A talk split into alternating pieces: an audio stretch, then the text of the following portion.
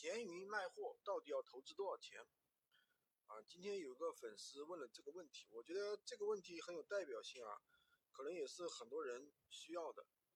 那么其实闲鱼卖货是不需要投资钱的啊，是零成本，真的是零成本就可以做起来的。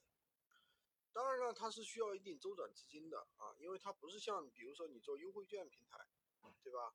那优惠券平台的话，你是赚佣金的，它赚差价嘛，赚差价。赚佣金肯定是不一样的，赚差价，那你就存在一个什么垫资的行为？什么叫垫资呢？就是别人下了单之后，那么在闲鱼上下了单，但是这个钱呢并没有到你的口袋，对吧？到并没有到你的支付宝，你需要拿着自己的资金到别的地方去下单，帮他去下一单，知道吧？去下一单。那这个钱呢，因为没到账，所以说你需要用自己的资金去操作。那么这里面呢，就存在一个垫资的一个行为。当然，这个垫资的钱要需要要多少呢？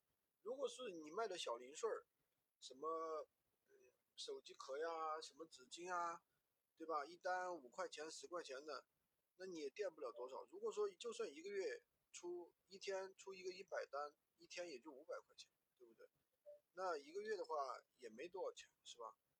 一一两万左右啊，但一般垫资周期的话也不要那么多，因为闲鱼的话它是十天周转周期嘛，对不对？所以说不需要那么那么久。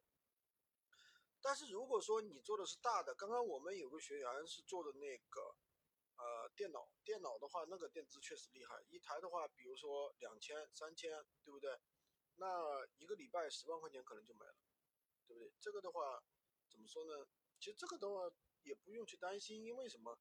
因为这个属于一个周转资金嘛，对不对？因为你周转资金你没了，那你做任何生意你要赚得多，那你肯定要足够的周转资金啊。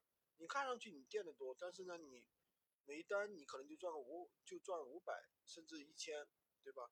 那是不是赚的也多？那你如果没了的话，那你只能自己去借呀，找朋友啊，找亲戚朋友去借就行了呀，对吧？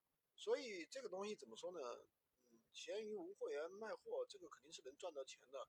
既然是做生意，那它肯定存在一个周转资金的一个问题，这个大家也不用太去在意这个事儿，好吧？今天就跟大家分享这么多。喜欢军哥的可以关注我，订阅我的专辑，当然也可以加我的微。